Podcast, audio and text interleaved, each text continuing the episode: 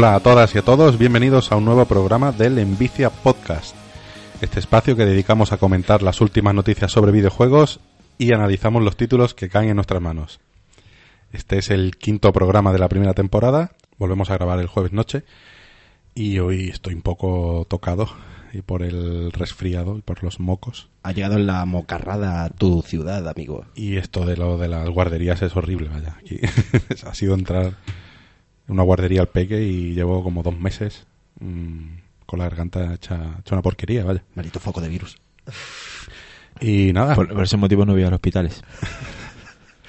eh, tenemos aquí a Trabol, buenas. Buenas tardes a todos. Y a Rodor. Y a todas, perdón. Y a Rodor. Oh, yeah.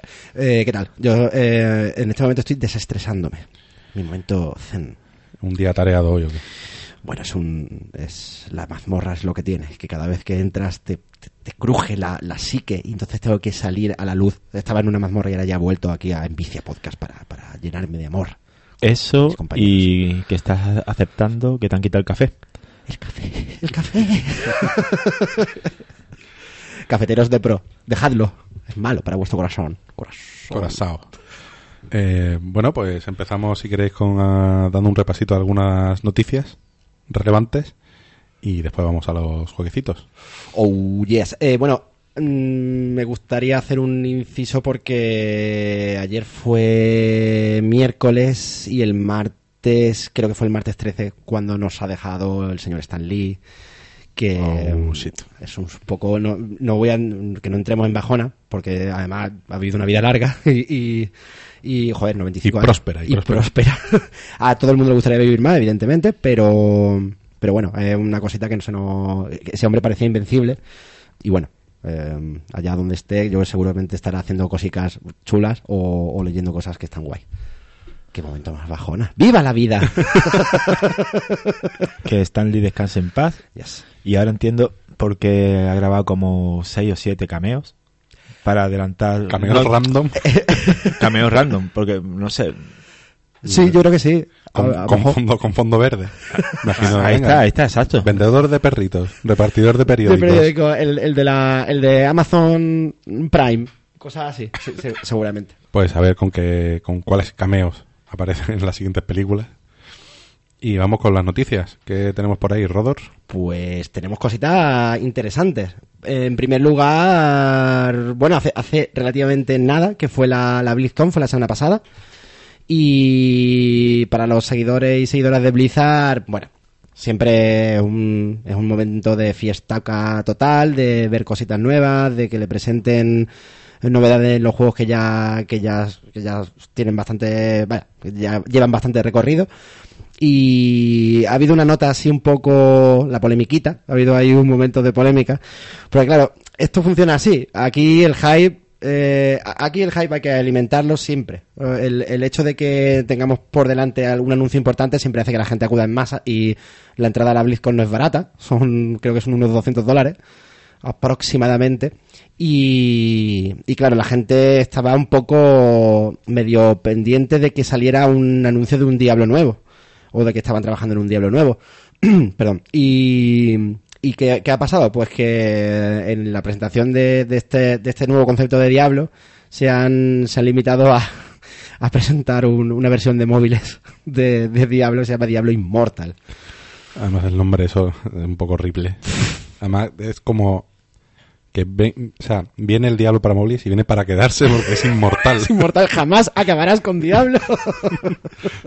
jamás dejaremos de dar soporte a este juego que nadie ha pedido. Y, y que lleva eh, ya la friolera de lo que dijimos el pasado programa, son creo que aproximadamente seis años. Y nada, le siguen sacando pelaje aquí a la cosa. Y pues nada, para Android dentro de poquito vaya a tener Diablo Immortal, que para el que le interese, pues puede jugar con sus amigos, es un poco rollo, eh, creo que va a tener su, su momento de paga por habilidades, sus cositas de los micropagos, de, vaya que el, el nombre ya de por sí da un poco de cringe, ¿no? Decirlo, ¿no? El micropago. Pero sí, es, es, básicamente la línea a la que ha tirado un poquito, por la que tira un poquito Blizzard. Y claro, se formó una verdadera una verdadera eh, eh, momento caótico en, en la BlizzCon. Una escabechina. Se formó una escabechina bastante interesante y de hecho hubo incluso un, uno de los... mm, Vaya, y, y abrieron un turno de preguntas y hubo uno de los espectadores que preguntó si esto era una coña. Así, tal cual, ¿no? O sea, que también un poquito fuerte, ¿no? Rudo, ¿no? Pero sí, esto pasó. Él esperaba todo el mundo un Diablo 4 ahí como un castillo, ¿no? Claro, este era el. Además que habían ido dejando caer mm, pistillas como de así, sí, algo de Diablo vamos a sacar. Estad atento a los, los, que os guste Diablo. Entonces, claro, no, no- no se imagina una versión para móviles. Es como si yo digo, o sea, no sé, como si nosotros fuéramos Valve y llegamos y decimos, "Mm, algo de Half-Life va a haber. Claro, todo el mundo, Half-Life 3, ¡buah! ¿no? La, la locura. Y al final te presento Half-Life Mobile. no jodas, tío. Hombre, no van a echar, no van a echar mierda en su tejado. Claro. Están esperando que todo el mundo pague esos 200 dólares por la entrada. No van a decir ahora antes de tiempo que, que mira, que, que el diablo que vamos a sacar es para móviles. Es que además fue un poco momento bajona. Eh, no todo fue negativo, evidentemente. Hubo cositas para, para todos los, digamos, todas las partes de, de lo que forma ahora mismo el, el ecosistema Blizzard, Blizzard Activision, podemos decirlo así. Eh, se presentó un personaje nuevo para Heroes of the Storm. A los que les guste este, este mm, especie de MOBA, pues van a tener un personaje nuevo que ahora mismo no recuerdo cómo se llama, porque ni siquiera, o sea, he jugado un par de veces la verdad y no, no es que sea santo de mi devoción. Yo a los MOBA que me he acercado ha sido al League of Legends, un poquito, y un poquito más al Dota 2, pero a este, el Hero of the Storm, como que no, vaya. no. No, no, no, no me llama. Y eso que tiene buenos gráficos y que en general pues tiene ese toquecillo Blizzard de unos valores de producción muy altos, pero no, no enganchó, la verdad. No, no, no me enganchó en su momento. Tampoco me enganchó mucho los MOBA. Hombre, también es que llegó el tercero, ¿no? Eh, claro, exactamente. O sea, el, el Dota se lo llevó un poco de calle después de... Porque creo que el LoL es anterior, ¿no? El League of Legends. El Dota 1 es el, es el primer MOBA que salió, que, era un, un mod, originalmente era un mod del Warcraft 3. Exacto. Y después salió el, el League of Legends, el Dota 2 y el Heroes of the Storm. Exactamente. Además, en, la en esa época, eh, varios de mis amigos estaban muy enganchados al Dota y no, no cuajó tampoco. Y eso que estaban muy pendientes de lo que hacía Blizzard. ¿Y qué más cosilla? Bueno, un personaje nuevo también para... Es que esto es muy curioso lo de presentar personajes. Es que es muy bueno. ¿sabes? Sí, O es curioso, o sea, se da el- se está dando, ¿no? En los últimos tiempos con el Overwatch, por ejemplo, que cada vez que sale un personaje nuevo es como un acontecimiento ahí brutal. Y no sé, a mí me parece buah, pues vale, Claro, o sea... como el hámster este del Overwatch, que, va en- que hace una bola el robot. Pero eso no es nuevo, ya no- con Street Fighter y con Tekken pasaba lo mismo. Claro, pero no hacían una especie de evento para presentar Ah, un, bueno. un personaje Pero que... ya que tienen a la BlizzCon, no, Hombre, claro, claro. no existe mm, mm, conferencias de... Bueno, sí, habrá, pero no aquí. Eh, Claro. Pero que no, no sé, eh, o sea, yo tengo más bien la idea, que a lo mejor es equivocada, de que una, una conferencia tiene que tener un lanzamiento ahí potente. Y si realmente repasamos lo que, lo que presentaron, aparte del personaje este de Overwatch que se llama Ash, que es una eh, pistolera, eh, medio tanque, medio sniper, creo. La verdad es que no sé, no sé de qué va el, el personaje. Me acabo de dar cuenta que si existiese una conferencia de Capcom sería Capcom Con. Sería, sería... La Capcom con... Suena raro. Eh, la verdad es que no sé muy bien si es un tanque o es... Básicamente tiene, tiene un arma a larga distancia y, y una especie de, mm, eh, de diva. Va en un robot, tiene, tiene un robot... No, no va en un robot, va- tiene un robot que la acompaña. Seguramente habrá. Nier, ¿no? Ah, eh, sí, exactamente. A lo, al rollo Nier. Que por cierto, al a- podría meter al androide de Nier. ¿Mm? Estaría guay. Además de esto, de este personaje nuevo de, de Overwatch y, y de Heroes of the Storm, presentaron WoW Classic, que es el juego tal cual salió en su momento, con los gráficos con los que salió, eh, y disponible para jugar. O sea, para los que les guste la, un poquito la arqueología de digital, pues puede estar bastante bien. A mí esto me parece una cosa, un movimiento muy raro, ¿eh? Eh, es que no tienen nada, tío. Porque, porque volver ahí, Pero es que después de eso está el remaster del Warcraft 3. Que lo he visto y me esperaba un poquito más visualmente un poquito más currado o sea sí. tú hombre tú ves los personajes los primeros planos que se ven y ahí evidentemente le han metido Claro, ahí más geometría y tal pero desde arriba visto, la sensación es igual. Bueno, que irán persiguiendo eso, pero algún shading más mm, realista quizá, o los árboles, o las construcciones. Sí. O yo tengo mala memoria, o, lo- o- o es casi igual. Yo, yo, yo, creo que es mm, casi igual. O sea, vaya, yo he visto el pantallazo y es prácticamente igual. Además que no hacían especialmente zoom hacia atrás, es decir, no, no enseñaban todo el, todo el tablero. Básicamente nada más que enseñaban a los personajes, claro, ahí sí que te puedes notar un poco la diferencia. Pero aparte de eso. Y para finalizar, pues otra expansión de Hearthstone. Que, por cierto, Hearthstone la verdad es que está muy bien. A mí, a mí me gusta. Lo que pasa es que ya llegó el punto en el que tienes que pagar por sobre. Y ahí ya me tiró un pelín para atrás.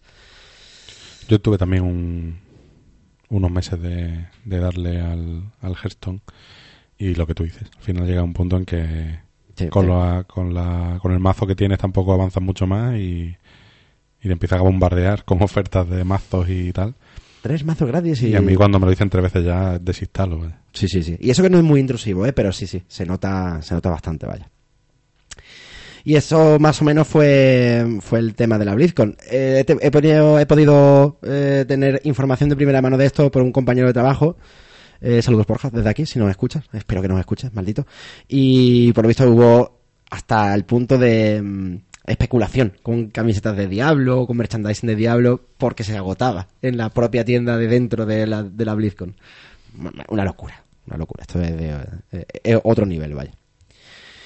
¿Y qué más noticitas así interesantes? Ah, pues también ha sido la X018 de Microsoft. Microsoft. Eh, fue el 10 de noviembre en Ciudad de México y presentaron un- una cantidad de cosas bastante interesantes desde el punto de vista de novedades o cosillas que van a salir eh, para completar el catálogo del Game Pass, que le están dando mucha caña y yo creo que es bastante interesante para el que tenga un PC con una tarjeta más o menos en condiciones.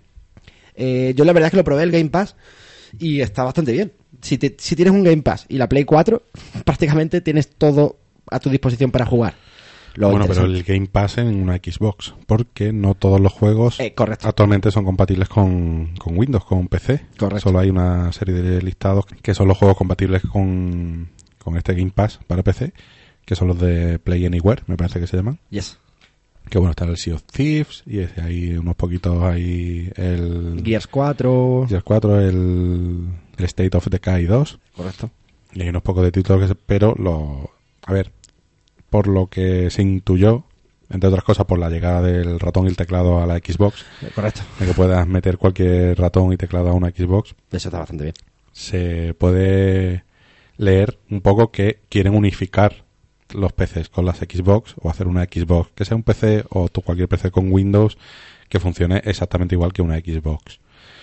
A mí me parece un acierto porque siempre siendo los dos sistemas de Microsoft ha habido un muro ahí un poco Desde siempre. raro y el hecho de que para jugar online, ¿vale? Aquí tendremos un crossplay, entiendo yo, y poder Sí. que los mm, usuarios de Xbox puedan jugar multiplayer con ratón y teclado y los de PC pueden jugar siempre con un mando, indica que quieren hacer un poco de ir los dos de la mano, los, los dos sistemas, Claro. y bueno, lo suyo sería que, que tuvieras un Game Pass que te valiera tan para, Yo- para cualquiera de cualquiera de los dos. Yo creo que eso ya es casi un hecho. Para la próxima generación, cuidadito con Xbox, porque, Claro. porque ha comprado en seis meses seis empresas, entre ellas Obsidian, Yes. Y van, van a ir, creo, todos los juegos por Game Pass. O sea que va a ser Netflix de los videojuegos. Y como, Debería. como Sony no haga algo parecido, se va a comer los, se va a comer los mocos. Teniendo en cuenta que mm, yo esta generación mm, básicamente, me- vamos, ni en, en su momento mm, fui hacia la Play 4 y, y yo creo que no a día de hoy no, no hay nada que me lleve a la, a la Xbox ni de casualidad. Vaya, ni por cada exclusivo ni por cosas que compartamos.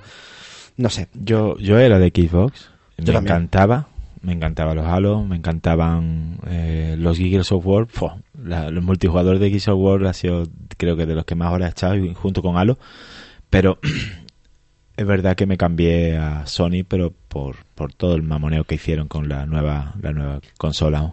Claro, pero además siendo Sony, la plata, el, el online de Sony eh, deja bastante que desear. Sí, sí, le falta, a Sony le falta una, una nueva, una interfaz mejor, un Claro. menú mejor y, Y estabilidad. y un- sí. En fin. Puede ser que les vaya muy bien esta jugada si realmente van a unificar un poco las dos plataformas o puede que les salga el tiro un poco por la culata. A ver, si el objetivo de ellos es que es vender más Xbox. Porque, por ejemplo, vosotros dos erais de Xbox, eh, cortasteis, os fuisteis con Sony a la Play 4 y, entre tanto, os habéis comprado unos ordenadores muy buenos. Sí, sí, sí. Que, quiero decir, si Nada nos ha llevado a la Xbox. nada, o sea, ya teniendo ese ordenador y si tenéis, en un hipotético caso, la posibilidad de acceder a todo el catálogo de Xbox, nada os va a llevar a comprar una Xbox. por, por nada, vaya. Entonces, no. ahí sí puede ser, ya no sé qué objetivo es el que buscan, porque igual la próxima Xbox se llama, yo qué sé, PC Box, Obvio. ¿sabes? O hacen una cosa ahí... Sí. Yo, yo, vaya, mm, mirando un poco, sin querer ser aquí, hacer de, de profeta ni nada de eso, pero eh, quizá la próxima generación de consolas serán físicas, evidentemente habrá una Play 5, imagino, o una nueva Xbox, Xbox lo que sea, que ya, por cierto, la dejaron intuir en, en el E3, y era como un cacharro, es decir, no, todavía no estaban, eh, digamos, con, concienciados con lo del streaming, pero la siguiente, yo creo que ya vamos a dejar de tener un cacharro y vamos a estar conectados a algo directamente. Más cosillas relevantes del, del X018, pues algunos lanzamientos como por ejemplo el Crackdown 3, que el eterno Crackdown 3, que llevan anunciándolo desde hace creo que un par de años. Y esto es un deathmatch, ¿no? Eh, multijugador totalmente mm, eh, tercera persona, con cosas que se destruyen de forma muy loca. Yo no, no he catado ni el primero ni el segundo, o sea que lo puedo estar. No sé por dónde he leído yo y que me ha dado la sensación de que, de que va a tener un Battle Royale. Pero no lo sé, no lo sé. Por ahí también decían que el Red Dead va a tener un Battle Royale y yo ya es que ya me veo ya con los Battle Royale. Lo va a tener. Sí, pero mm, Battle Royale mm, te tiran de un Zeppelin y, y tienes que coger dinamita. Es que no, no lo a, veo, lo, tío. a lo mejor juegan con el opio. Yo lo- Y el- yo lo veo, a la, la vuelta de... Yo lo veo, vaya, nada, como entra al escenario es casi Bueno, claro, claro. la mínima excusa. Pero Claro. 100 personas, tío. O 60. Pues, no lo yo sé, creo que no yo sé, creo que no no sé creo haberlo leído que Yo- yo- yo que- también lo he leído, me lo han pasado que va, a que va a salir que va a salir No lo veo. Vaya, lo veo bastante jugable, porque al final los Battle Royale los hay más y menos locos. Pero, por ejemplo, el PUBG tiene un ritmo que puede ser muy bien. Vaya, que el tipo de armas que usan los vaqueros. En el PUBG hay un- unos pocos, vaya, y Bueno, sí. sigue siendo jugable y O sea, escopetazas. cobertura, dinamitas, No, eso sí. esas cosas habrá. ¿eh? Pero es pero ¿cómo, cómo va a entrar eso es lo que quiere saber Víctor. ¿Cómo ¿Cómo van a entrar? por- en una diligencia, ¿qué cojones? pues puede ser. una mega diligencia No veas, estoy dan- dándole idea aquí a Rostar. Que Nos paguen aquí por, por- por el desarrollo. Pueden ser que salgan como las películas del oeste que los entierran hasta el cuello. Y el tío se desentierra solo. Le ponen hormigas. Pues, gente desenterrándose y ya entra, entras en el... mira como El sea juego. así y como al final sea así que me aspen Aquí ya hemos dicho un par de... Yo me quedo con la idea que dijo Juanca en su momento del Death Stranding de que tú y tú eres un jugador que está muerto y vas a por el... A por, ah, porque sigue vivo no a por el que sigue sí. vivo y me lo quedo y lo compro ya, vaya. O sea, sería la hostia. ¿Y qué más se vio allí? Eh, cositas como el Hellblade Senua's Sacrifice que va a salir para el Game Pass el 17 de diciembre, que lo mismo le he hecho la pata. El Kingdom Hearts 3 no he jugado a ninguno. Me tenéis que ayudar. Yo tengo una asignatura pendiente. Uh. Yo jugué al primero con la Play 2, bastante, hasta mitad de juego. Era un follón argumental. Y han ido saliendo partes y secuelas, eh, algunos en, creo que en PSP, PS Vita, 3DS, eh, la Play 3, no sé. es- hay como un follón de juegos repartidos en un montón de, de sistemas El lore es una locura, vaya. que Sí, es que existe. me Yo creo que sí. paré a decir, venga, voy a empezar a por el de Play 2, que por cierto lo tengo original y tengo una Play 2 en casa, Ostras. pero lo que hice fue bajarme un emulador y, el, y meter el disco y ya que se pone uno a jugarlo, pues... ¿Qué pasa? Que eh, me puse a jugar al God of War original, el de Play 2, y me puse a jugar al Kingsfield 4 para Play 2, tengo que, eso, pata. que eso huele a Dark Souls primigenio que echa para atrás, vaya. Joder. Además, en primera persona rollo de Skyrim, pero claro. Sí, pero me fastidió mucho el, el control. Porque en aquellos tiempos, para mirar arriba y abajo, se usaban los gatillos. Y eso es el infierno cuando tienes tan automatizado que el, con el pulgar es para mirar. Claro. Ahí con la cruceta miras hacia los lados, avanzas y retrocedes. Y para mirar arriba y abajo es con los gatillos. Tío, eh, Y él, eso es morir, tío. Morir de morir. ahora mismo yo no podría, tío. No existían No, las setas. De verdad, las setitas. No, no sé, estaban. Ah, estaban. Pero no estaban. No se Ah, usaban bueno, claro, para era, las era, vistas en. Play 2. Sí, pero juegos de, por ejemplo, en Play 2, el Black, que es un, el mejor shooter de Play 2. Me flipó. Es verdad. Me flipó. Ya sí se podía apuntar con la setilla y tal, pero como que fue como, ya bueno, estamos hablando de From Software del, del año tal Qué tiempos, el Black. y, Qué guapo. y tal. Yeah. Y eso que quería hacerme en los Kingdom Hearts y me quedé divagando en el emulador de Play 2. Ahora lo pongo. Yo que tampoco he catado ninguno. Y me darían ganas de, de echarle un, un vistazo al, al 3, a ver qué tal. A lo mejor ya me coge totalmente fuera de fuera del web. Y ya por terminar un poco el, repaso, porque es que aquí hay salieron bastantes cositas como expansiones para el, eh, para el State of Decay 2, los recontracompatibles em, del, de Xbox, el, el Gold, que, tenemos los Final Fantasy, el 13, el 13-2, Lightning Returns, el Civilization, eh, en fin, unas cuantos retrocompatibles. Hombre, el- lo que hemos comentado antes de la compra de Obsidian y la incorporación de teclado y ratón a la Xbox indica que va a entrar el roleo clásico muy Claro, fuerte ahí, ¿no? Debería. ¡Cotor! Uy, un coto, fantástico. ¿Cuántos fueron? ¿Dos? ¿Dos Cotor o tres? Dos. Yo recuerdo dos. Dos, me parece. Pero sobre todo tipo Bal- el Baldur's Gate o el Pillars of Eternity. Yo creo que ese ro- eh, rolazo más clásico puede ser que entre fuerte ahí. Debería, debería. Me gustaría que entrase.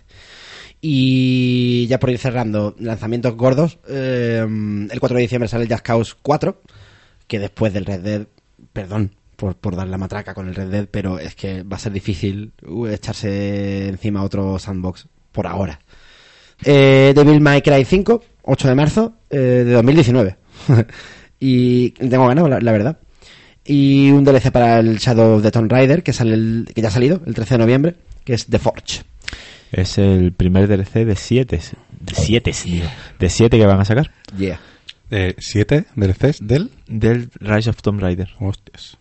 No, perdón, perdón. Del Shadow of Tomb Raider. Exacto. of Tomb Raider. Vale, vale. No sé, yo todavía no le he echado el guante al, al tercero. A ver qué tal. Eh, Por ahí me han dicho que está bastante bien. Yo lo jugué la demo, una demo de 30 minutos en la, la Game, en la Game Police de aquí de Málaga. Mm, era igual que el anterior. Un poquito, Mejor gráficamente. no mucho más. Yo no lo vi muy, muy, muy exagerado. Hmm. O sea, ya sabes, partículas, luces, pero no mucho más. Claro.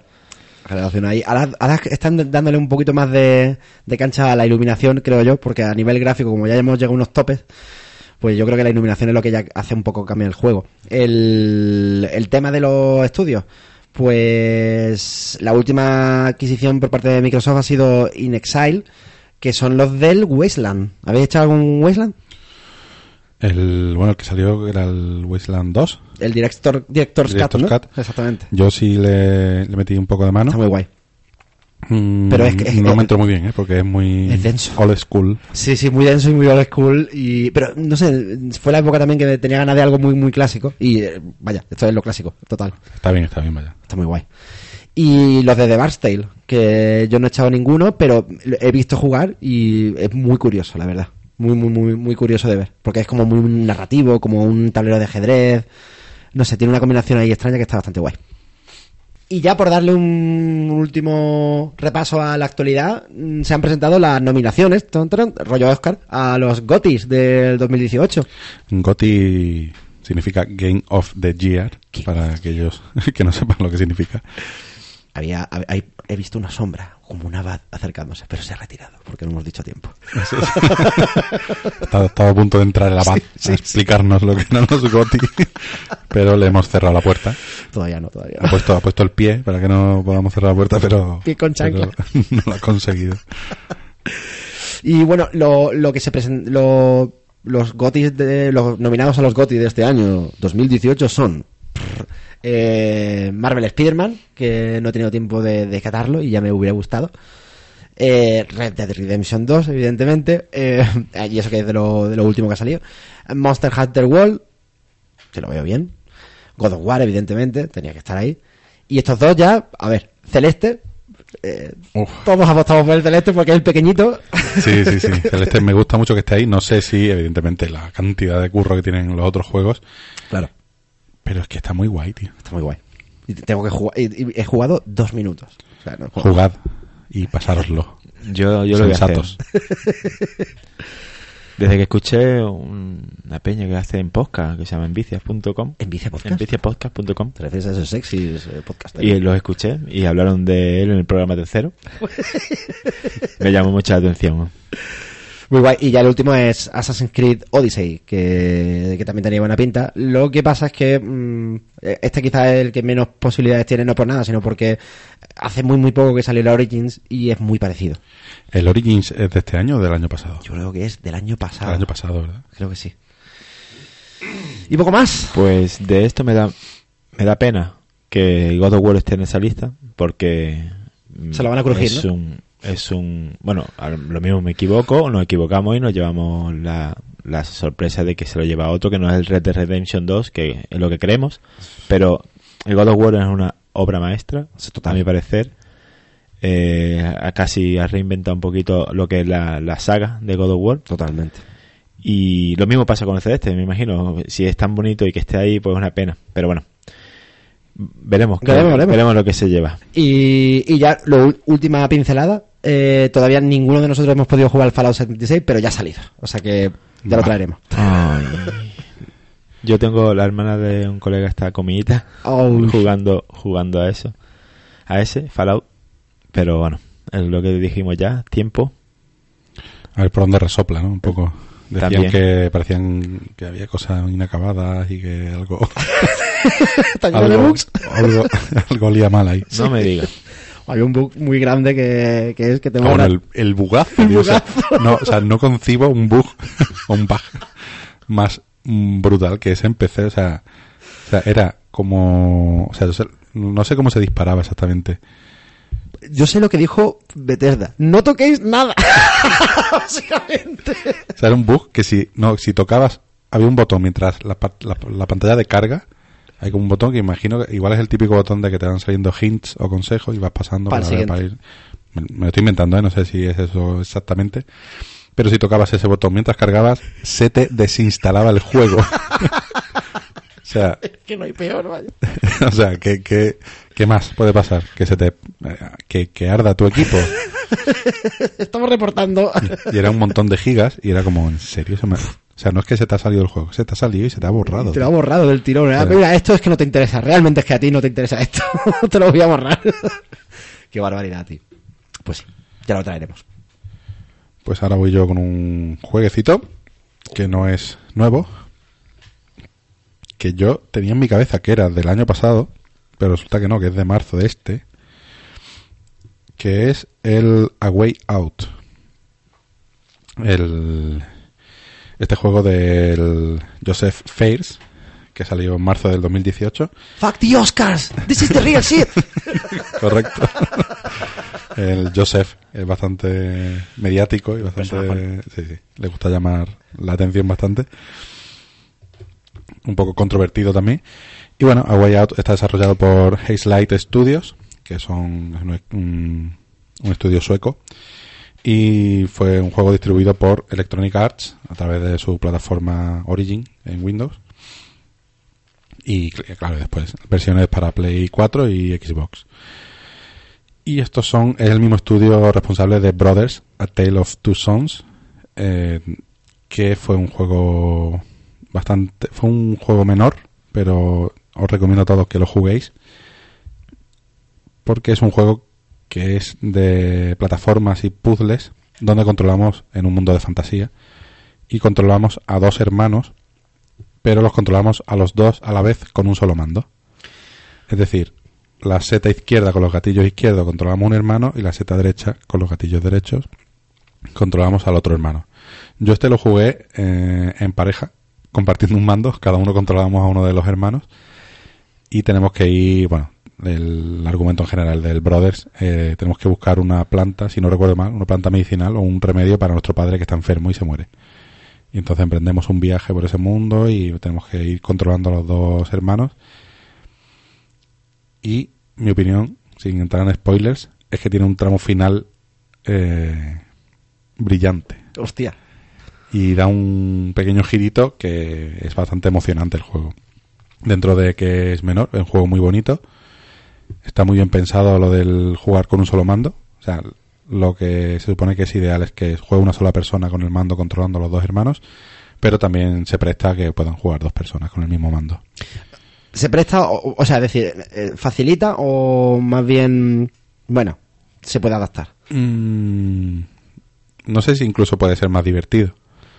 Porque hay acciones que tienes que coordinar, entonces tienes que hablar con la otra persona de venga, ahora vamos, ahora esto, ahora darle ahora, venga a la vez. Cuando estás jugando tú solo, pues tú te, te autogestionas eso. Claro, lo digo porque a lo mejor fue la semilla Y también entiendo que jugando en pareja, como yo digo, con el mismo mando es un poquito más fácil. Pues tú solo te centras en uno de los dos personajes. De la otra forma, tú tienes que controlar a los dos a la vez. Que tiene más, poco más de rollete. Algún día lo, ju- lo jugaré solo. Oh, yes. Podéis jugarlo como queráis, en cualquier caso, pero jugadlo alguna vez. Eh, Lo tenía ahí en el wishlist y no acabé por pillarlo, pero vaya, por poco. Por- no sé por qué lo confundí con el Bastion en su época. Brothers Bastion, Sí, sí. cosa ahí. ¿Qué pasa? Que el A Way Out, que es el siguiente juego de la, de la desarrolladora, es la evolución lógica del Brothers. Ah, se ve que a Joseph Fares le gusta el rollo cooperativo, le gusta el llevar a dos personajes a la vez. Y en esta ocasión, bueno, pues trata la historia de los años, la década de los 70, dos hombres que coinciden en una penitenciaría. Uy, una penitenciaría. Sí, sí, sí. Joder. en la cárcel, pero vaya, no, que era guay. En la trena, coinciden en la trena. En el talego. en el talego. Y, eh, bueno, pues por motivos deciden que tienen que fugarse de la cárcel. Así que desde el minuto uno esto es un juego pensado por y para jugar en cooperativo. Y el juego nos pone, o sea, es obligatorio jugarlo en cooperativo con dos mandos en este caso. Y nos da dos posibilidades, jugarlo desde el sofalete en local, dos personas, cada uno con su mando, o jugarlo online con, una, con un amigo nuestro o con alguien en plan aleatorio. Que eso puede ser la risa. Pero la risa total, vaya. El, el juego o sea, es- tiene una narrativa de película total, eh, tanto en cómo van transcurriendo los hechos, porque no, deja de ser una peli de, de fuga, de cárcel, pero también en, la, en el lenguaje audiovisual. Es decir, desde el, durante casi el 90% del juego estamos a pantalla dividida. Eh, se divide la pantalla en dos, pero se divide de varias formas. Es decir, en vertical, en horizontal, dando un, a veces el personaje que tiene más protagonismo dos tercios de la pantalla y el otro un tercio. Y este juego de, de, de división de pantallas se lo llevan al- a la narrativa cin- cinematográfica. Muy, un poquito 24 incluso. Un poquito, sí. Mientras uno está haciendo una cosa en una esquina, el otro está haciendo otra cosa en su pantalla. Cada uno evidentemente puede mirar lo que está haciendo el otro. Incluso cuando juegas online ves lo que está haciendo el otro. No es que solo te muestren a tu propio personaje. Exacto. Es fundamental para poder avanzar en el juego. Saber también dónde está el otro y qué está haciendo el otro. Y esto está muy bien llevado. O sea, me parece una gran idea, un gran planteamiento y una solución inteligente el que con comprando un solo juego puede, pueden jugar dos. Yo te iba a decir porque mm, yo, o sea, yo lo tengo, eh, no me lo he terminado, soy un sacrílego, pero eh, con Alma, yo, yo directamente ella tiene una Play, yo tengo una Play y, y yo le envié una invitación de partida y tan sencillo como aceptar la invitación, se descarga un pequeño cliente. Correcto. Una decisión bastante acertada porque si le pones a tu juego la, la obligación de, de que tiene que jugar a dobles, que menos de que un juego sirva para dos. Entonces, Víctor, ¿lo tienes en Play 4? Correcto, eso Pues- podemos, podemos pues ya jugar. sabes. Ya le están mandando una invitación a está muy guay y está muy guay. Imagino que habrá mm, comunicación por micrófono Sí. cuando se juega online. Se puede, se puede, sin problema. Entonces, con la premisa esta de jugar en cooperativo, tenemos que ir. eh, realmente el, el juego va sobre fugarse de, de la cárcel. Creo que no es spoiler porque hay mil imágenes. Si digo de que la fuga de la cárcel es a lo mejor el, un tercio del juego, Claro, de hecho, en la intro están ellos dos. están en un avión. Ahí está. Entonces, a mí personalmente me hubiera gustado más que hubieran alargado la parte de la fuga. ¿Vale? Ya en cuanto haces un par de, de acciones para la fuga, empiezan a meterte mm, elipsis, es decir, como esta parte ya sabes de qué va, te vamos a cortar y te vamos a plantear ya el momento este. Sí me hubiera gustado que hubieran alargado un poco más el tema de la fuga. Había, había cosas, tío, de... de el, el- no sé, me estoy acordando de cuando cada uno está en una celda y tú tienes que distraer a un guardia mientras el otro coge una cosa que es... Es que es una locura. Y eso, llevado mucho más en el juego a la cárcel, hubiera estado genial.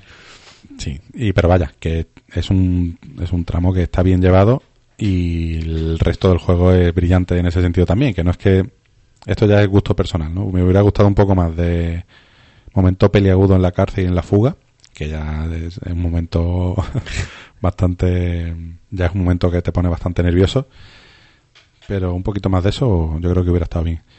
¿Cómo vamos jugando? Pues bueno, tenemos a dos personajes, a Leo y a Vincent. Cada uno, el- lo primero que nos ponen antes de empezar a jugar, tanto si empezamos una nueva partida como si continuamos, es un poco el- la biografía de cómo es cada uno, el temperamento que tiene cada uno. Y aquí está muy bien elegir, bueno, pues si juegas con alguien que siempre seáis cada uno uno, que no vayáis cruzando porque uno, digamos que es un poco más inteligente Sí. y más civilino, si quieres, y otro es un cara dura y un jeta y un agresivo, es decir, Leo es el, el, el cerebro, Vincent es el músculo, digamos. Entonces, claro, ¿no? Eh, eh, Bueno, el Leo mete, mete más joyas que Vincent, ¿eh? ¿Sí? Sí, sí, sí. Hostia. sí. O sea, el, el chuleta y el agresivo es Leo. Que por cierto tiene la cara de Joseph Fares. Entonces me he confundido. Eso, eso. Habías cambiado las caras. Sí, totalmente. Ah, eso, eso. Y encima tiene la cara de, de- de Joseph. Sí. Bueno, del hermano, de su hermano. Sí, es del hermano de Joseph. Es su hermano, porque además mm, fue muy curioso, yo creo que lo comentamos ya en algún programa. Durante la época en la que yo estuve jugando un poquito, eh, estaba Westworld, que no sé si la habréis visto. Pues la segunda temporada de Westworld, el señor eh, Ben Fares, creo que se llama el hermano, es, es uno de los personajes de, de la serie. Y claro, yo estaba viendo el episodio y digo, hostia, que ese es, que ese, que ese es Vincent, que ese, o sea, perdón, Leo. ya me estoy equivocando otra vez. Leo, Leo. es el Leo, o sea, flipé. Y sí, lo es, lo es. Ese es, exactamente. Estamos aquí viendo una fotito. Pues bueno, el juego se desarrolla en tener una serie de secuencias o escenas que van combinando todo tipo de situaciones. Tenemos sigilo, tenemos diálogo, tenemos tiroteos, persecuciones, eh, hay un poquito de todo. Tenemos puzzles, incluso hay momentos, que esto sí me recuerda mucho a- al juego anterior, a Brothers, que son momentos meramente contemplativos. Es decir, en Brothers tú ibas con los dos hermanos y había un banco, un banquito de madera, y te sentabas, la cámara cambiaba y te ponía, bueno, pues la vista de la montaña y las criaturillas como iban por ahí andando, como asomaba a lo mejor un troll detrás de una roca y se escondía otra vez. Y son momentos que no aportaban más que una pequeña pausa que es opcional, que tú puedes pasar del banco y ya está. Y aquí en este juego, en A Way Out, hay momentos contemplativos como por ejemplo, no sé en qué momento del juego era que podías sentarte, o sea, se pueden sentar los dos personajes y echar un Conecta 4. Hostia. oh, he visto, lo he visto, he visto, he Y visto. echar un Es verdad, 44. es verdad, hostia. Y Qué locura. es picarte en ese tipo de chorrada. En, hay otra parte en la cárcel que estás en el taller y puedes ponerte a usar las máquinas del taller y a trastearlas sin ningún objetivo claro. Sí, sino que de por- hecho, claro, hay un tío ahí al lado, ¿no? Y tú le dices, ¿esto para qué sirve? Y el otro, "Lo he usado 20 veces, eso no sabes cuánto, déjate de gilipollas, no sé qué". muy bueno. Hay otro momento que hay unos dardos en la pared y te puedes picar a contra la otra vez quien consigue la mayor puntuación. Es muy de momentos con mucha intensidad de persecuciones, de tiroteos, de muertes y de repente te ponen esas cositas que si quieres las pasas de largo, pero el, yo invito a que, a que disfrutéis esos momentos y a que ala- ala- alarguéis un poco y busquéis todos los minijuegos o esos momentos de tranquilidad que creo que tienen mucha mucha gracia porque son muy gratuitos pero no tienen otra finalidad que, que eso que ser un pequeño respiro Claro. que tú dices no estoy aquí en mitad de me están persiguiendo tal voy a poner a jugar con estas cuatro el juego te permite eso no, no te lo va a penalizar Claro. Y después pues mm, como la propia dinámica del juego es casi obvio muchas acciones hay que hacerlas de forma sincronizada Ahí Por es donde ejemplo- podríamos nosotros... eh, Por ejemplo, estoy deseando. en un tiroteo es muy típico que mientras uno hace el fuego de cobertura y centran sobre el, el fuego, el otro se escabulla y, y haga el flanqueo o haga alguna acción que tiene que hacer. Y después se cambian los turnos. El que ha hecho el flanqueo, el que tiene que hacer fuego de cobertura. Es decir, este tipo de cosas que hay que ir alternando o haciendo cosas a la vez.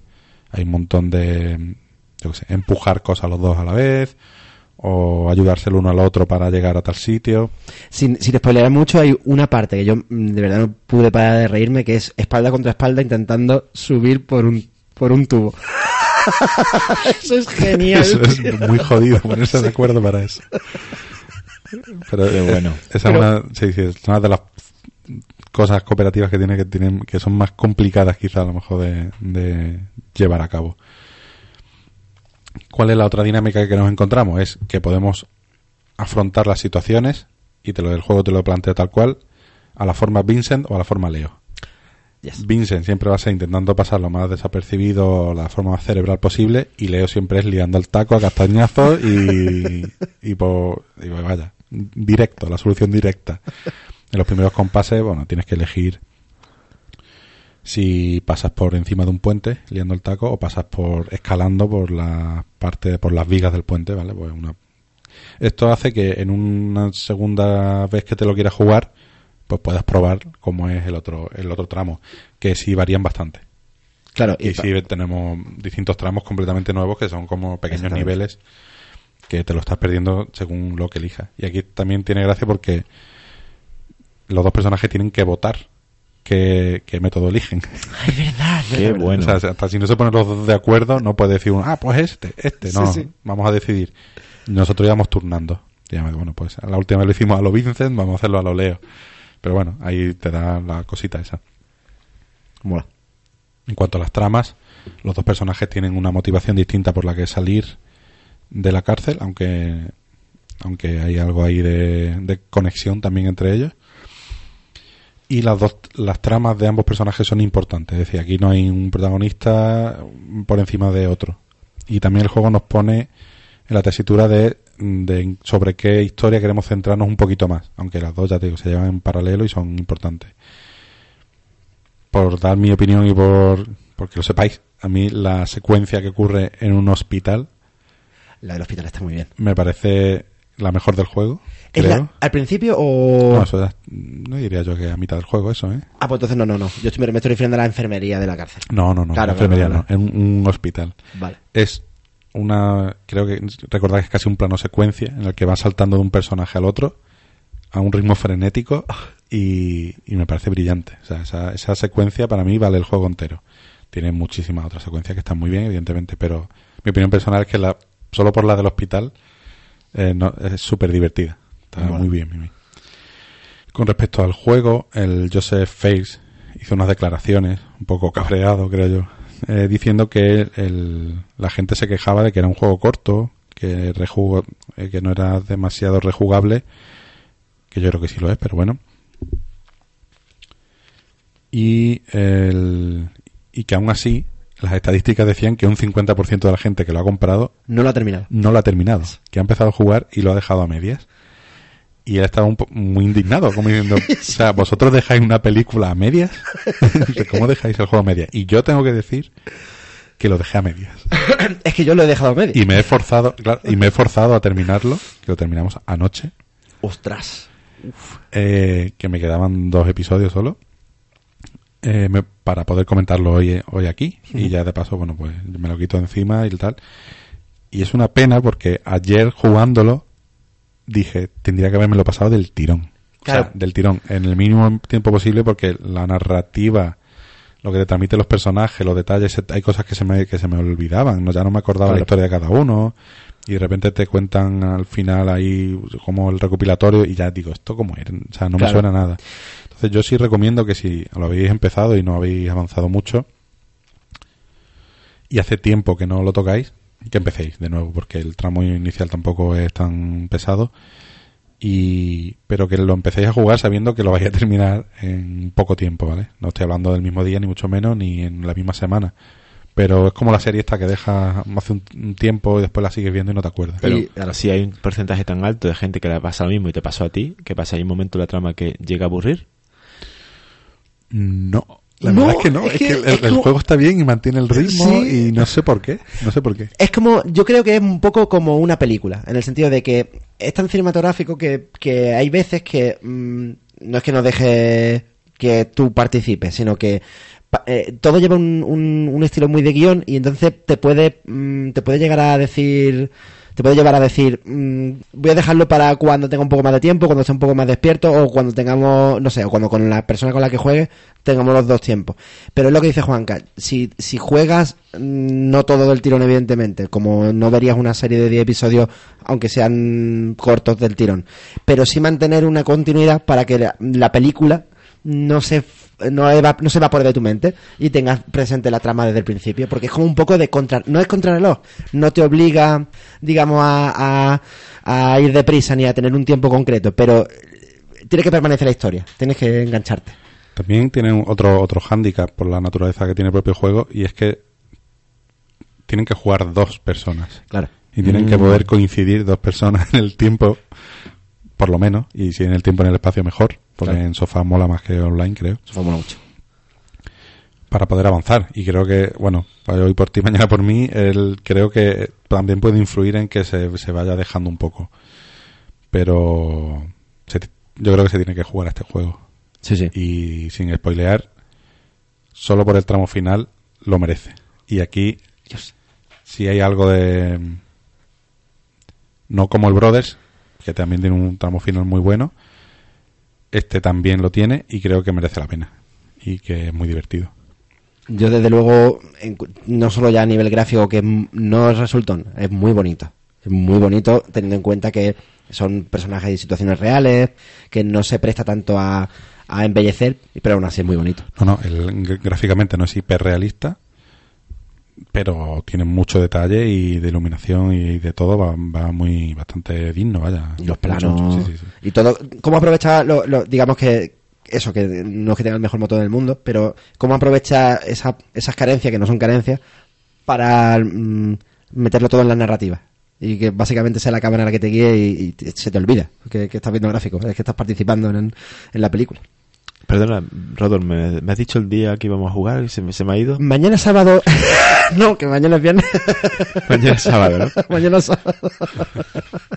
Pues Cuando mucho quieras. hype me, me habéis dado los dos, ¿eh? Cuando estemos, cuando no estemos con el Red no, no, no, bueno, yo, yo por, lo, por lo menos. Bueno, cuando se pueda. Cuando se pueda, echamos, igual que un PUBG, que lo tenemos por ahí pendiente para echar la patrullita. Está pendiente. Eh, Juan, que yo jugamos mucho, tú no. Ya lo sé. He intentado hacernos un plural, pero veo que, que no lo he conseguido. Pues mira, pues hacerle caso a Joseph Fares que y jugad a su juego porque porque es un gran juego, la verdad. Y no es caro, está a 22, e- a 22 euros, a 19, una cosa así. Y encima se puede comprar entre dos porque el otro persona también puede jugar. Claro. Y nada, darle mucho a, a Way Out. El Joseph Face ahí tiene una declaración que hizo en una entrevista que dice que él decía, dice, cuando alguien me dice que no juega a videojuegos, le digo, ¿eres estúpido? Qué genial. ¿Te estás perdiendo tanto? Me dice, es de locos que no juegues a videojuegos. Y es verdad que, que lo comento con mucha gente a raíz de esto del, del podcast, que en cuanto ven que aparte de los marcianitos hay mucha narrativa, mucho mensaje, hay cosas que te pueden llegar a influir mucho en tu vida, como que si te lees un libro que te cambia la vida o si te, te ves una película que te cambia la perspectiva sobre cierto tema, en los videojuegos hay mucho contenido y, y muy bueno. Y a eso hay gente que se queda en los disparitos y en los marcianitos y en la puntuación y, y creo que hay mucho más. Y este tío lo dice, dice, ¿cómo puede ser que no juegues a videojuegos? Te estás perdiendo un mundo, Una- claro. un universo ahí de, de comunicación y de interactividad y de, y de movidas que, que te que te pueden pueden significar mucho en un, en un, en un momento dado, vaya. Claro, no, bueno, te estás perdiendo un arte, básicamente. Correcto. y, y es un arte que no, que no tiene una réplica, que es muy único y que tiene unas claves que no tienen ningún otro tipo de, arte y que, y que en mucha gente en mayor o menor medida ha podido experimentarlas, pero creo que no ha, no ha dado el salto adu- adulto, entre comillas, ¿no? Muy lo de adulto, ¿no? Pero el, el género, el- el- este arte ha, madurado mucho y ahora tenemos tantas oportunidades y tantas cosas impresionantes que la gente que se re- lo reduce a marcianitos no, no ha catado que jugad, coño, jugad. Ya, hay muchos casos así. eh, Para lo más cercano es mi vecino que tendrá un poco más de edad que yo. Y muchas veces quedamos y, y él ve los videojuegos como para niños chicos. Claro. Es como que os vaya a quedar tonto. Todavía sigue diciendo eso, ¿no? Vaya y, y un día empezamos. Él tenía una camiseta de limbo puesta y él me preguntó. Bueno, no me preguntó, sino que sacó el tema y dijo: Venga, que te vas al mercado no te va a quedar como el limbo o algo así. Y ya empecé a hablarle del juego. Y, y le, le hablé de tal manera de la, de la historia, de los mensajes ocultos, de las. la- las eh, Las claves, ¿no? El, los los tropos. Los, los detalles que esconde, que ya, que ya no es solo jugabilidad, sino la trama principal o, o la historia en sí.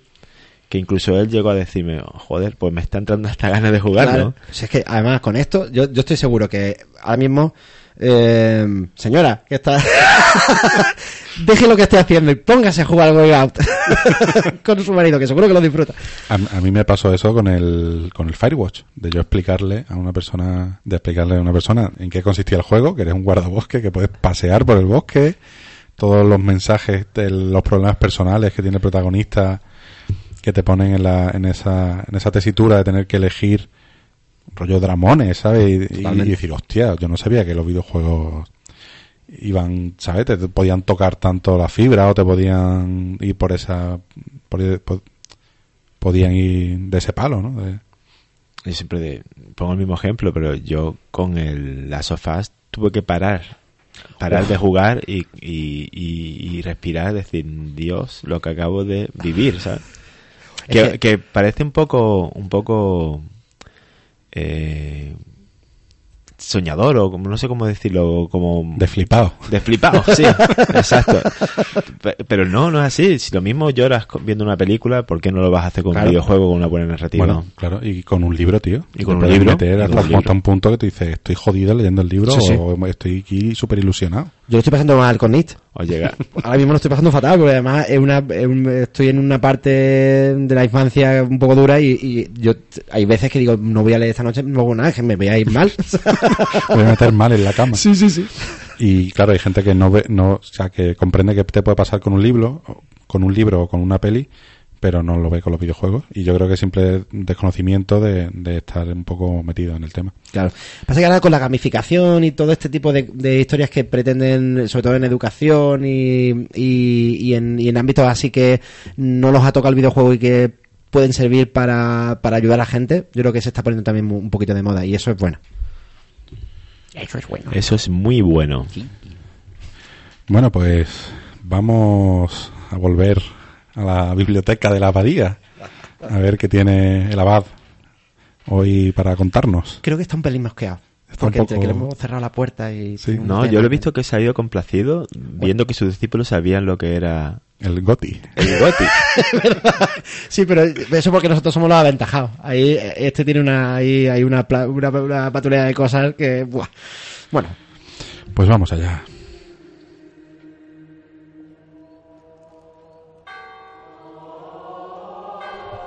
Estudiantes, alumnos, todos, hoy os traigo un temita fino y del que todos, o sí, todos sois culpables. Habéis estado jugando el Red Dead Redemption 2, ¿verdad? Ay, estos niños. Disculpad mi tono amenazador, pero hoy os traigo un término que quiero que aprendáis y en la medida de lo posible evitéis realizar en estas ricas partidas que os echáis durante la semana, ¿verdad? Pasad, pasad, no os quedéis en la puerta, no tengáis miedo. Espero que esta charla no os asuste, sino que os resulte bastante positiva. Hoy vamos a hablar del término grindear, del inglés grinding, que significa algo así como moler o machacar. No lo confundáis con farmear, levelear o lootear, de esto ya hablaremos otro día. Hablo de esa diabólica práctica que os lleva como pollos sin cabeza y desactivando la neurona a jugar a esos títulos en los que hay que matar a enemigos sin parar. El demonio os engañan. Este mecanismo lo usan algunos juegos para limitar el avance y os obliga a repetir zonas para así estirar las horas de juego de una forma funesta. Horas y horas y más horas.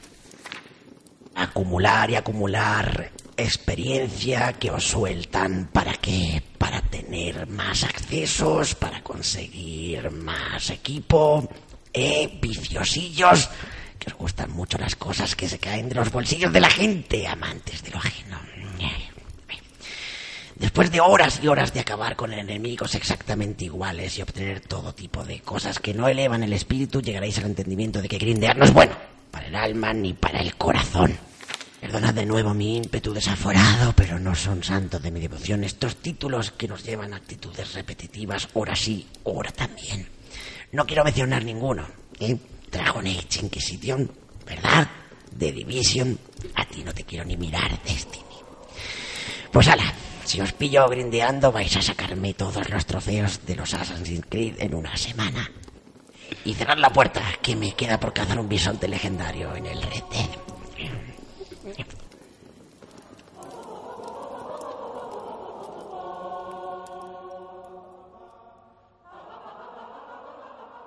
Bien, pues después de la lección de hoy del abad, Estaba cabreado. estaba un poco cabreadillo, sí. Se le veía un poco cabreado con el tema. Yo creo que no es para menos. Pero él quiere nuestro bien, creo yo. ¿eh? Yo la verdad es que creo que nunca me he enfrentado a mucho grindeo en ningún juego. Creo porque no sé si no... Yo es que he jugado al Destiny mucho. Y, pero bueno, ahora vamos con el otro juego que creo que no hay que grindear. No, no, aquí, aquí hay que morir mucho. A ver, con- ¿De qué vamos a hablar? Vamos a traer a la palestra Darkest Dungeon. The Darkest Dungeon. Eco. Eco. Mola, mola. Pues sin ánimo de echaros para atrás en este primer eh, tramo de, de análisis, deciros que ojo con esto porque es difícil. es un juego mm, a mil millas de, lo casual y que requiere tiempo y un poquito de, esfuerzo por nuestra parte para entender sus mecanismos. Pero sin adelantarnos mucho, eh, por comentar un poco el- eh, los datos técnicos, pues se trata de un juego desarrollado por Red Hook y su primer juego y que está básicamente ahora mismo en todas las plataformas. Está en- tanto en PC como en Mac, como en Linux incluso, Play 4, Vita, iOS. Ahí eh, está en, en formato, no en formato app, sino en juego, juego portátil. Y Switch y Xbox One, evidentemente. Es el primer juego de Chris Burasa y Tile- Tyler Segman, que son también, eh, digamos, noveles en esto de- de- del desarrollo de juegos. Y básicamente es un RPG muy, muy oscuro eh, por turnos. Ha tenido bastante, bastante éxito. De hecho, ya tiene, ya cuenta con cuatro DLCs, de los cuales hay, eh, si no me equivoco, dos, no, tres que son gratuitos y uno que es una expansión, que es un poquito más, más denso, que es The Color of Madness, que ampliaba un poquito el, el mapa, el mapa eh, al completo. De entrada, eh, sin, sin entrar mucho en el lore, Travel, Hellboy, Mike Miñola. Eh, está viendo una imagen de juego, no lo conocía, y tiene un aire bastante grande. Buf, es, En, en las criaturas, también un poquito Lovecraft. es- eh, exactamente, bueno, de hecho la, la, la- la- la atmósfera esa, la- la- el universo Lovecraft. Exactamente. O sea, el- el- lo que es el, el- icono de, de Red Hook es un tentáculo saliendo de la Sí. como de la, de la tierra y es muy es muy, es muy Lovecraftiano, la verdad. Eh, por contar un poquito de lore sin, sin meternos mucho en, en ningún spoiler, esto es la intro. Eh, nosotros básicamente asistimos a la historia de, de un antepasado nuestro que mientras buscaba tesoros escondidos en las catacumbas de su castillo, eh, en un tiempo indeterminado, pero es muy medieval, eh, pues mm, encuentra un portal que lo lleva a conocer la locura, porque de ese portal pues emergen criaturas monstruosas eh, que inundan el castillo y las, zonas de las catacumbas y básicamente este antepasado nuestro pues, pues está maldito, ya, ya no puede contener esa, e- e- esa horda de demonios, digamos, y muere. Muere de una forma horrible eh, y nos traslada en una carta muy a lo... Si habéis visto el Drácula de Bram Stoker de Coppola, os imaginaréis esa típica, ese típico carruaje con, hecho como que, básicamente como en 2D, ¿sabes? Moviéndose. Una música tremenda, así, muy, muy épica, muy oscura. Un fondo rojo y, esa carta que llega hasta nosotros en plan, oh Dios mío, hemos descubierto eh, un- que teníamos un pariente que, nos ha dejado un, un feudo enorme, pero está maldito. Y nada, nuestra misión es eh, reclutar a un pañado de héroes valientes que se adentren en estas zonas malditas y acaben con, con los seres que, que inundan el que inundan la tierra. Nuestra tierra, en teoría. La heredaremos por eso. Y bueno, eh, en cuanto a cómo, cómo se juega o cómo, cómo van las mecánicas, viene a ser un RPG por turno, donde el mapa, eh, y aquí yo creo que hemos comentado, eh, Juanca, anteriormente, un juego que tenía un aire a, a este Darkest Dungeon, que es El, yo lo que he visto me recordó al Letrian Odyssey, exactamente. pero, pero, pero, pero con la estética del Dark Spire, es el Letrian Odyssey oscuro. Hostia, eh, sí, bueno, el, el Dagger no, no he llegado a verlo, o sea, creo que lo vimos en el programa, pero no llegué yo a ver ahí graficotes. Eh, mientras me da la visual. Eh, el, el mapa básicamente son celdas. Entonces son como celdas dibujadas en un papel, cuadriculado. Entonces nosotros tendremos eh, entre el espacio en el que nos encontramos y la sala a la que vamos a llegar un pasillo que es por donde nos van a atacar los bichos y donde vamos a tener que combatir con ellos para llegar a nuestro destino. A ver, eh, estamos viendo que sí, sí, un poquito, ¿no? Es oscurete, oscurete, gráficos de, oh Dios mío, Todo de Nintendo DS. ¿eh? Buf, joder, y tiene un tiempecillo ya. Sí, sí. Claro, claro. Pues sí, podría ser un- una especie de, de Dark Spire, pero con un factor, digamos, de click and point y de rol, pero densísimo. Entonces, el, o sea, el desplazamiento por el mapa va por una cuadrícula. Sí, vamos, tú, tú clicas en, en eh, cuad- cuadrícula en la que estás, clicas en la cuadrícula de destino y ellos solos pues se mueven o puedes ir clicando hasta que hasta que se llegamos al destino. Entiendo que son pasillos, ¿no? O se ven como pasillos de una planta, de un castillo, de una catacumba, de lo que sea, ¿no? Exactamente. Y después los combates son point and click, ¿o cómo va? El combate eh, básicamente es point and click, sí. Eh, lo que ocurre es que aquí eh, tenemos, como tenemos tantos modificadores y tantas formas, digamos, de abordarlo, eh, lo ideal, digamos, sería partir de la base de que tenemos un grupo de héroes, eh, cada cual diferente en cuanto a sus habilidades, y esto nos va a ayudar a, a montar el grupo perfecto para los diferentes laberintos a los que nos vamos a enfrentar. Entonces, claro, eh, esto tiene una parte de manejo y gestión de, de nuestros equipos eh, y de nuestros héroes, de manejo y gestión de nuestro feudo, porque tenemos edificios en los que podremos mejorar a los personajes dado una serie de condiciones, y a la vez de manejo, sobre todo, del estrés. O sea, aquí lo más probable es que no, no todos lleguen, no todos los héroes del grupo lleguen al final, no, no solo al final de la aventura, que ya de por sí es complicado, sino al final de la, de la propia, de la propia mazmorra en la que te has metido, y a veces lo más, la victoria es una retirada, así de, así de crudo. Entonces, nosotros eh, podremos tener entre nuestros rust, digamos, de héroes, eh, la abominación, el anticuario, una, un cazarrecompensa o una cazarrecompensa, un cruzado, fla- el flagelante, que es un, es como una especie de monje que se autofustiga.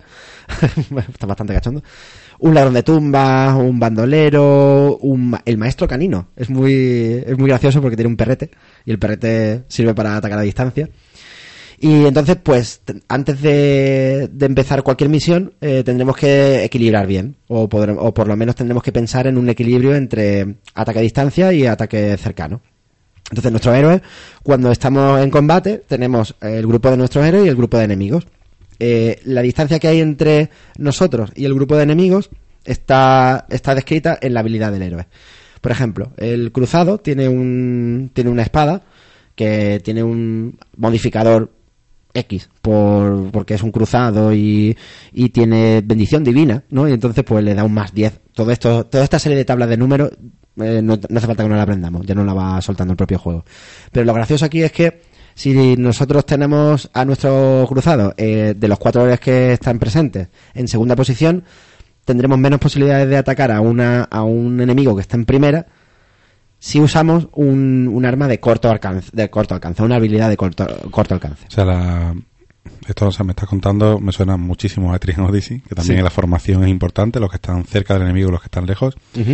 Veo que el, el típico pantallazo de una escena de pelea del, del Darkest se ven como cuatro personajes a la izquierda, que imagino Correcto. son los tuyos, y una serie de enemigos a la derecha, que pueden ser cuatro también.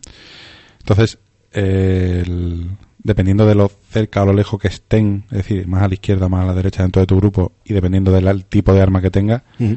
cambia la efectividad ¿no? de, cada, de cada ataque. Exactamente. Además, eh, todo esto, eh, hay un poco a poco el juego nos va enseñando cómo, cómo van este, este tipo de habilidades.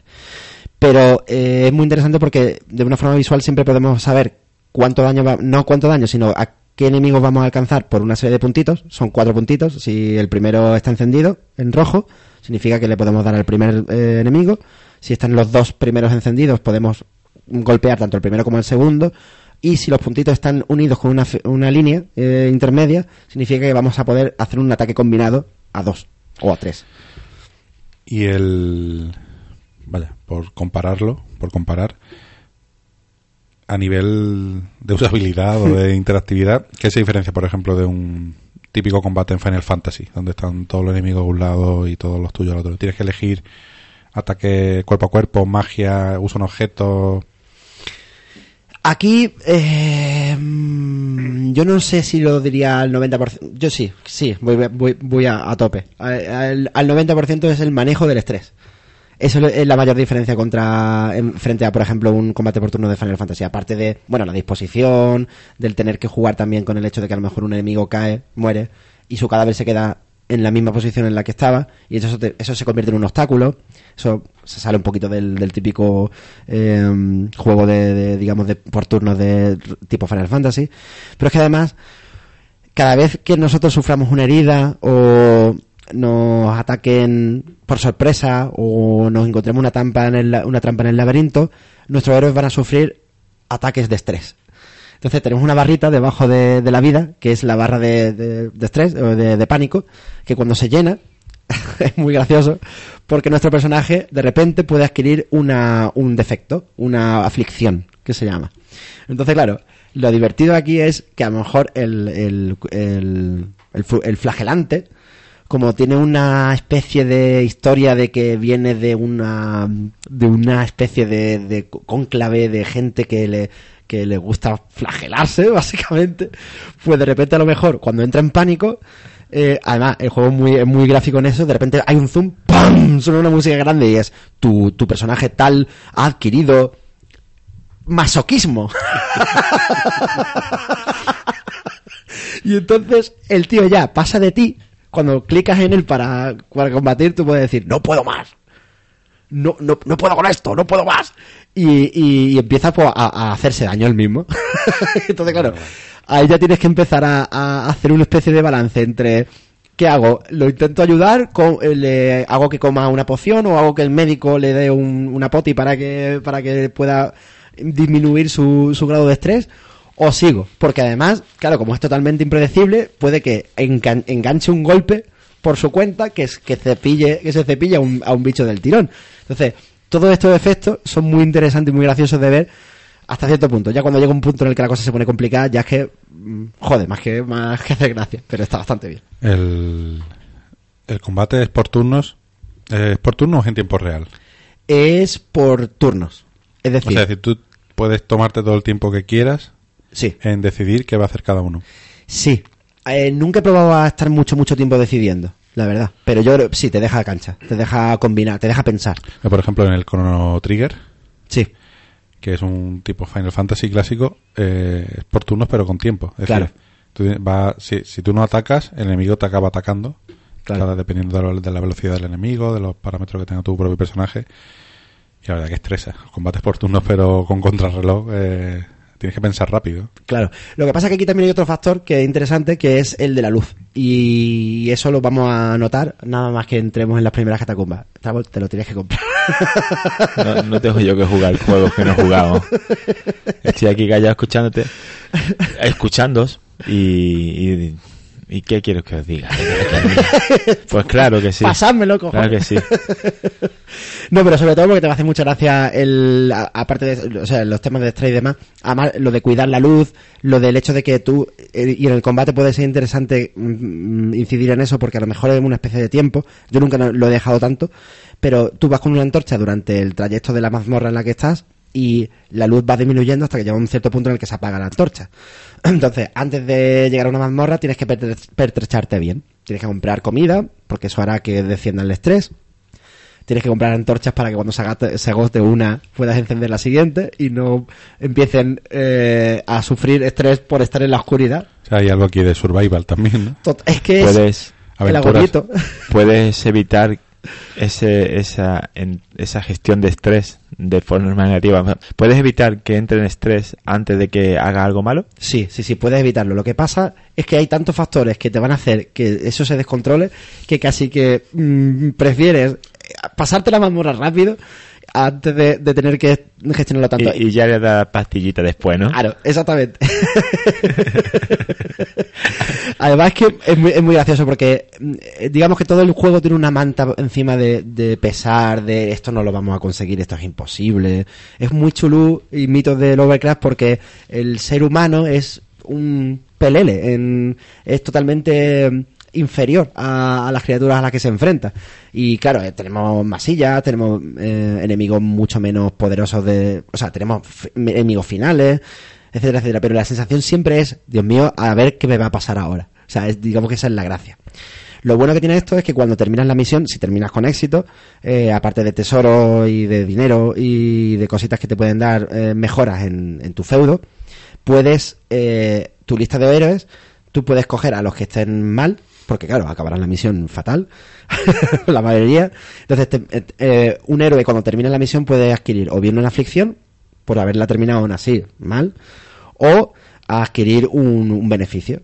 O sea, que eso, y además eso nos repercutirá, por ejemplo, en los bufos, ¿no? Por ejemplo, el cruzado ha terminado y ha matado a tres bichos y se le ha concedido la, el privilegio de ser cruzado supremo o algo así, ¿no? Subes de nivel, aparte de la clase hay un nivel, y, y eso hará que, tu combate con, el- con ese héroe sea más efectivo. Entonces, es importante que los héroes mm, no mueran. O sea, en la medida de lo posible, mantenerlos vivos, mantenerlos cuerdos. Porque cada, cuanto más experiencia tengan, mejor podremos hacer que eh, estos pasen a una reserva.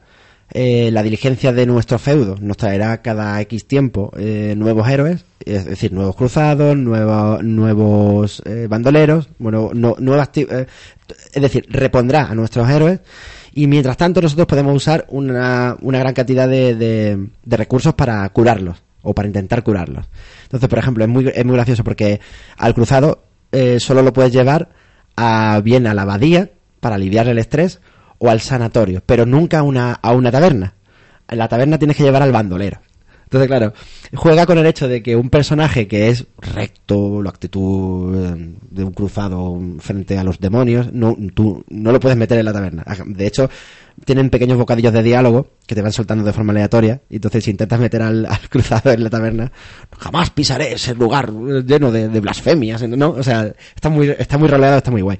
Entonces, el feudo en sí está, es otro sistema, digamos, del juego que te da un poco de virilla porque es de gestión y te permite mejorar las armas, mejorar a los héroes en cuanto a sus habilidades, comprarle unas nuevas y todos están muy eh, son muy contextuales, ¿no? Entonces, tenemos eh, la diligencia, aparte de la diligencia que nos traen nuestros héroes, tenemos eh, la taberna, como hemos comentado, que nos permite beber, jugar o, acudir al burdel. Eh, luego tenemos la abadía, el sanatorio, el herrero, que nos servirá para mejorar la arma y armadura, y el gremio, que también nos servirá para mejorar las habilidades de los héroes. Y aparte tendremos un pequeño árbol eh, que nos enseñará las memorias de ancestros, que son un- básicamente un resumen de toda la partida que llevamos y que nos permite volver a ver las pequeñas cinemáticas que tiene el juego, que están muy, muy, muy curradillas, siempre con la misma estética 2D, eh, digamos, cómic, muy, muy comiquera, muy miñola, muy Hellboy. y, y poco más en cuanto al, al sistema básico. Bueno, así en, en líneas básicas, ya te digo yo que es como Letrian. Sí, pero De la oscuridad, el Letrian de la oscuridad y Letrian del, de la oscuridad. porque en Etrian tenemos el pueblo donde gestionamos todo y hacemos salidas a las mazmorras y tenemos que procurar que no nos maten los personajes. No sé, en este puedes crear tu, tu personaje o los que te vayan entrando por el, por el gremio, ¿no? Por el, este. Sí, los que te vayan entrando en la diligencia, vaya, los que te vayan trayendo. Siempre usa, siempre tienes disponible cuatro héroes. Si se te muere uno, vuelve, entra otro. Claro, o sea, digamos que terminas la partida y eh, la verdad es que que se te muera un héroe antes de terminar la mazmorra es casi sinónimo de que van a morir todos. Porque si te quedas sin uno, es muy difícil levantar esa situación. Sí. Sí, entonces, O sea, claro. eh, tienes que esperar a que se mueran todos para empezar otra vez. No, no, o sea, tú imagínate que vas con, con tus cuatro eh, y durante la partida has llegado al último, a la última sala de la mazmorra, eh, ha muerto uno, pero has conseguido superarla. Pues ese héroe deja de, deja de poder utilizarse, hay un, hay un cementerio donde te enseñan cómo murió, murió bajo la- el hachazo de un, de un bicho de bla bla bla, ¿no? Y su nombre, con tu- el nombre que le hayas puesto, es muy, es muy simpático, empiezan a- el cementerio crece que es una barbaridad. y entonces lo que tienes que hacer es directamente irte, o tú, tú partes con más de cuatro héroes, quiero recordar, y si no es así, si recuerdo mal, siempre puedes echar mano de la diligencia que tendrá otros cuatro disponibles. Entonces tú normalmente tienes en la pantalla de inicio, yo tengo ahora mismo del orden de 12. 12 personajes que pueden estar repetidos, o sea, puede haber dos, dos cruzados, dos bandoleros, etcétera, etcétera. Yo el- con la mecánica esa tengo una duda. Eh, imagínate que tienes a cuatro que has conseguido, yo qué sé, cinco mazmorras y no te has matado ninguno Uf, difícil, pero sí. y son de nivel... Pues aquí hay niveles, ¿no? Correcto. Son de nivel, me lo invento, 10. Por ejemplo. Y ahora me matan a uno y ahora lo sustituyo por otro y es un yogurín de nivel 1. Claro. Y ese no las picha en la mínima. Es que el tema... O sea, eh, claro, ese- o ese tío en cuanto mate a un colega se, ya se va a poner al nivel de los otros. el- no es tanto... O sea, yo eh, entiendo que la, la pregunta, porque claro, eh, pensamos que un personaje de nivel 10 mm, golpea 20 veces más fuerte, pero no es el caso. Digamos que tiene más resistencia. Ha visto más mierda, digamos, el estrés le afecta menos, en principio, y además tiene objetos y posibilidades que le permiten aguantar más. Y al nuevo no aguanta, aguantará poco, ¿no? Aguantará más. Claro, entonces lo, lo que tienes que hacer es combinar a los que tengas... mm, mm, De entrada, te va a ser difícil aguantar con un personaje más de cinco mazmorras. Realmente no duran tanto. El o sea, ciclo es más corto, ¿no? Sí, sí, bastante, bastante más corto. Al nuevo lo pones detrás. Claro, exactamente. Pones el último. Exacto. O sea, además como por posiciones normalmente tiendes a poner al médico y, al, y a los que puedan disparar a distancia atrás. Pues claro, esos te los matan menos. Pero yo, yo hasta que aprendí que una retirada a tiempo es una victoria, y esto es ta- tal cual, yo, vaya, eran rust enteros de héroes Te cayendo. puedes retirar en mitad de un combate sin ningún problema. Mitad del combate no, tienes que estar en una... eh, sin, Entre sin combate y combate. Exactamente. Y tú le das un botón, desistir, o sea, o, o irse. Y es que el juego te dice, piénsalo, o sea, has pensado sabiamente, una retirada...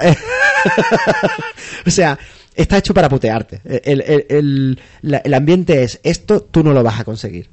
O sea, y, y por lo visto en las versiones beta, que mm, cuando, cuando salió en su momento, la dificultad no estaba del todo bien medida y era prácticamente imposible acabárselo, aca- acabar el juego, que es básicamente llegar a la Darkest Dungeon, que es el último nivel. Entonces, eh, está pensado para que hagas muchas combinaciones, consigas objetos poderosos que poder endilgarle a un yogurín de cuando venga nuevo y, y, y- y a experiencia. Si, si muere un personaje, el equipo que tenía, fuera. El equipo es compartido. Lo que pasa es que hay objetos que pueden llevar, que puedes asignarle a un personaje concreto, aunque no me ha pasado nunca de perderlo, la verdad. No sé cómo puede, no sé cómo va la, va la historia, la verdad. No sé. No sé. Yo, vamos, yo he- he- he- estoy, creo, a tres o cuatro mazmorras del final, del nivel fácil. Porque el nivel difícil, que se llama Estigia, ¿no? El, el último nivel creo que se llama Estigia, son 90 semanas. 90 semanas. Y si en 90 semanas no te lo has pasado, catapum. es muy difícil, muy difícil. 90 semanas. 90 semanas. Y, pero claro, una semana pasa Ah, ya, ya, ya. relativamente Me imagino que no, no son reales, ¿no? No, no, y pero la, la historia en sí, o sea, el juego tal cual son 80 horas, casi Sí. casi 80 horas. Es largo, es largo, es bastante largo. Ahora con, además, ahora con el, la- el DLC, el último DLC que sacaron, el, DLC de Color of Madness, el, el- este DLC que ampliaba un poco el mundo, ha traído además los distritos, que son, además de los edificios que ya hemos mencionado, hay una serie de barrios, digamos, que eh, te dejan obtener recursos nuevos, objetos interesantes, mejorar las capacidades de los héroes. eh, se ha ampliado bastante. Y por supuesto, todo esto, todo, absolutamente todo, se maneja por menús. Menús y, y, y mucha ilustración. En el avance de las por las por las mazmorras, mm, yo todo me lo estoy llevando a como es en, en Etrian y a las Yo sí. que le veo, a ver si aquí existen también. Por ejemplo, para ir llegar al nivel 3 o cada 5 niveles hay un teletransportador para poder seguir por ese nivel. ¿Aquí las mazmorras son independientes o son plantas de un edificio o hay como como Hay, bueno, en, en cuanto a, a, digamos, zonas de juego, pues tenemos eh, las forestas, eh, las catacumbas, el castillo, entonces, pero cada uno de esos niveles no es, eh, digamos, excesivamente largo en tamaño. Hay mazmorras, te avisa antes de, la, de empezar la misión de que la mazmorra puede ser larga, corta o mediana, para que tú te puedas hacer un, un poco la idea de qué objetos llevar y a qué héroes llevar. Pero básicamente el espacio físico es casi, no voy a decir que no importe, pero es más bien una forma de al- alargar el tiempo que vas a tardar en, terminarla, más que una fisicidad del espacio.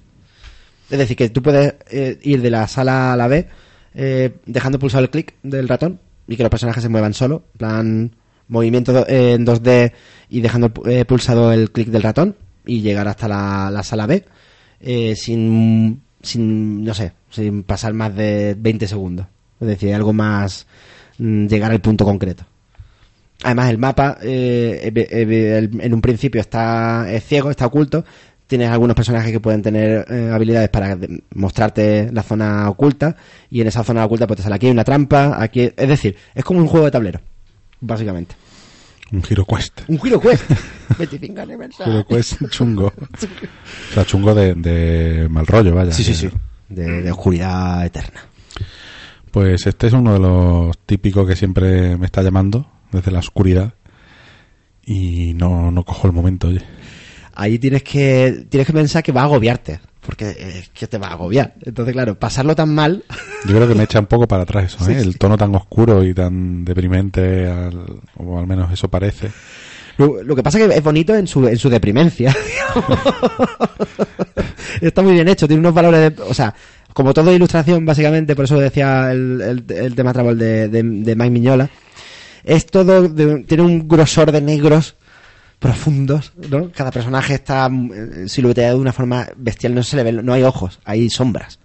Y pero pero tiene una estética súper chula, súper bien conseguida. A mí el, me recuerda la estética también, aunque creo que este es posterior, al Salt and Sanctuary, que es el, como dicen, el Souls en 2D. ¿no? Exacto. Pasa que hay Eh, creo que me gusta más el Darkest. sí, sí, sí. El diseño de personajes del Salt es casi de cómic chungo, ¿eh? Muy feo, es muy feo. Yo, yo lo, lo he estado jugando el Salas Sanctuary y la verdad es que y me gusta. Además tiene eh, es igual de misterioso un poco que, que el, que el Dark Souls y tiene esas cosas que al principio no sabes muy bien de qué va. Es un multijugador, lo mensajes en las botellas, etcétera, etcétera. Pero sí, el personaje te tira un poco para atrás bastante. Sí, es que de repente es como de. Digo yo, ca- cabeza de, de Mortadelo y Filemón. un Sí, poco. sí, sí. Es muy pesado. A mí me saca mucho. de- No pega. No pega, no pega, no pega. Sí, Todo sí. muy oscuro, muy serio y de repente una cara redonda con dos ojazos ahí, o yo no sé. Yo lo recuerdo muy. y Igual no es tanto y en mi memoria lo he puesto más en plan cómic, pero creo que hay un, un alto componente ahí de. Es muy feo, tío. Hostia, tío, pa' feo el. El Nidhogg. El Nidhogg el 2. Nidhogg 2. Eso, pero ¿qué, qué estética es esa, tío? O sea, Yo, yo lo vi en su día en los vídeos y ni, no- ¿eso, ha, es- ¿eso ha salido? Sí, sí, yo, yo creo que ha salido. Eh, eh, El Nidhogg 1 ya era una fricada súper rara, pero oye, estaba muy gracioso. Y era muy pixel como puño y tal y cual. Pero el 2 es que una explosión de color absurda. Es muy feo, tío. Más los personajes en el vídeo que hay de promo, los tíos dando como patadas en el suelo, reventando la- Yo que sé, es muy, de muy, escenario. muy desagradable, no sé, no sé. Sí, o mucha como carne. Como, sí, como los muñecos son como cachos de carne, Sí. todo muy orgánico, dan mucho asquete, tío. Sí, sí, y el ruido, eh, lo- creo que lo dejaremos en el pie del, del post Sí, por favor, un para que lo veáis tío. porque demencial. Es horrible. Ese, a ver si le meto mano, no sé, Al- porque sea por curiosidad. Al 1, al- porque el 1 estaba, estaba gracioso. Yo voy al 2, el tiro. Hostia, ¿sabes? lo- No sé por qué. Acabo, no, no, no tiene relación, ¿vale? Pero esto es un off topic o inciso, como queráis. Super hot. Super hot. Hay que jugarlo. Otros pendientes, tío. Yes. que no se me olvide, que si no se me olvide. Super hot. Que además estaba súper tirado hace. Super hot tirado hace poco. De la misma jornada, yo creo que lo vi en el mismo paquete de- del, del Mi Hot, por eso me lo recuerda. Vale, pues vamos con el MS2 Mini.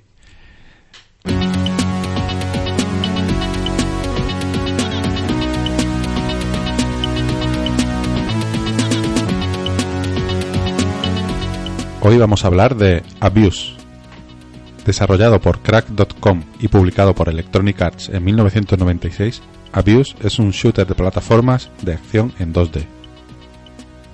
El protagonista, Nick Brenna, fue sentenciado por un crimen que no cometió y ha acabado en una prisión donde se realizan experimentos sobre los reclusos. Un motín en la prisión provoca que se libere una sustancia experimental que hace que todos, excepto nuestro protagonista, se transformen en monstruos.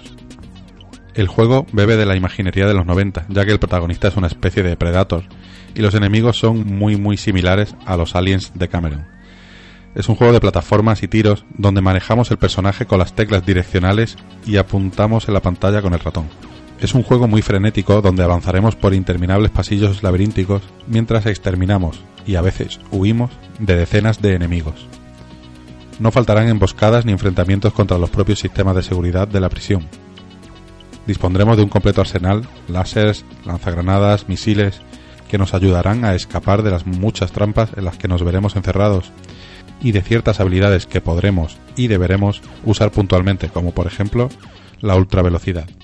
El avance es lineal pero muy ramificado y si estamos atentos encontraremos multitud de secretos y atajos que nos harán avanzar más rápido o nos meterán en más de un lío innecesario. El código fuente es de dominio público y se puede encontrar fácilmente, así que si eres fan de las películas de Aliens, quieres volver a los 90 y darte cuenta de que en esa época también había lugar para los shooters frenéticos, Abuse es tu juego.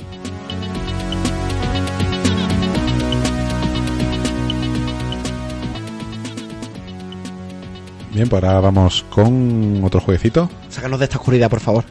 Sí, entre el, el Darkest y el, y el Abuse, que son dos jueguecitos bastante oscuros.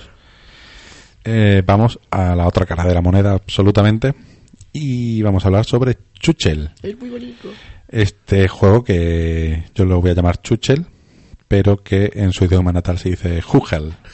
Coño. Es un, es un juego checo, la República Checa, porque estamos hablando del último juego de Amanita Design, que ya es- creo que es bastante conocida por sus juegos anteriores. Creo que el más que, el que más se pudo popularizar fue el Machinarium, que es un gran juego. Qué grande. Eh, tiene la, tri- la trilogía de Samorost y el Botanicula. El- y bueno, mm, en cuanto busquéis Amanita Design, os van a salir seguro escenarios dibujados a mano, con bastante preciosos, un tanto sucios, ¿no? Porque es un dibujo tanto sobrecargado y con muchas líneas y muy detallado, pero bonito. Después de este Chuchel, eh, va a hacer el uno que se llama Crix, que parece que va a optar un poco por una línea de terror. O sea, va a hacer el. Creo que por ahora ninguno de sus juegos ha jugado esa carta y creo que el tipo de dibujo la estética le, le puede encajar muy, muy bien. Estamos ante una desarrolladora cuya especialidad son los point and clicks y muy simple, casi de exploración. Contamos con muy poco inventario en los juegos en los que contamos con, con ellos. Y al final son juegos muy de, de probar, a ver qué pasa. Algunas veces tienen más o menos lógica que otras, pero yo creo que son bastante. Un juego de Amanita Design es muy distinguible, solo partiendo por su estética. Y si lo jugamos un poquito, vamos a ver eh, signos que, van a- que lo van a identificar inequívocamente como un juego de a manita de Sain. I- Inciso yo, el machinario mm, flipé completamente. Además, me acuerdo que salió para Mac. En su época yo tenía el Mac. Y Fue también un poco en el despertar de los indies, o quizá Ujú. un poquito más adelante, pero fue uno de estos que se consideraba indie que dio mucho el pelotazo y salió en todas las plataformas. Yes. Las aventuritas del, del robot. Y, y, bueno, los trabajos de, de Amanita Design sobre todo tienen un, un curro artístico bastante importante. Venden, se han llegado a vender pósters con, con sus fondos, con los fondos de los, de los juegos. Me extraña, vale. Y su último título, el que traemos hoy aquí, se llama Hugel o Chuchel, que creo que significaba como mota de polvo o una cosa así. o- Pelusilla. pelusilla o algo así. ¿Vale? Eh, han regresado quizás un poco a una estética más parecida al botanícula, que era quizá un tanto más naif, más simple y más divertida. Yo creo que este va a ser lo tendrán muy complicado si quieren hacer un juego con una estética más divertida que este, que este Chuchel. Y es un juego muy, muy simpático. Eh, el protagonista, que es como una bola, una bola negra como de pelusa, El pelete. que tiene un, un sombrerete que parece como una de una bellota, una cosa así, un sombrerete así simpático y una cara de guasón, bastante interesante.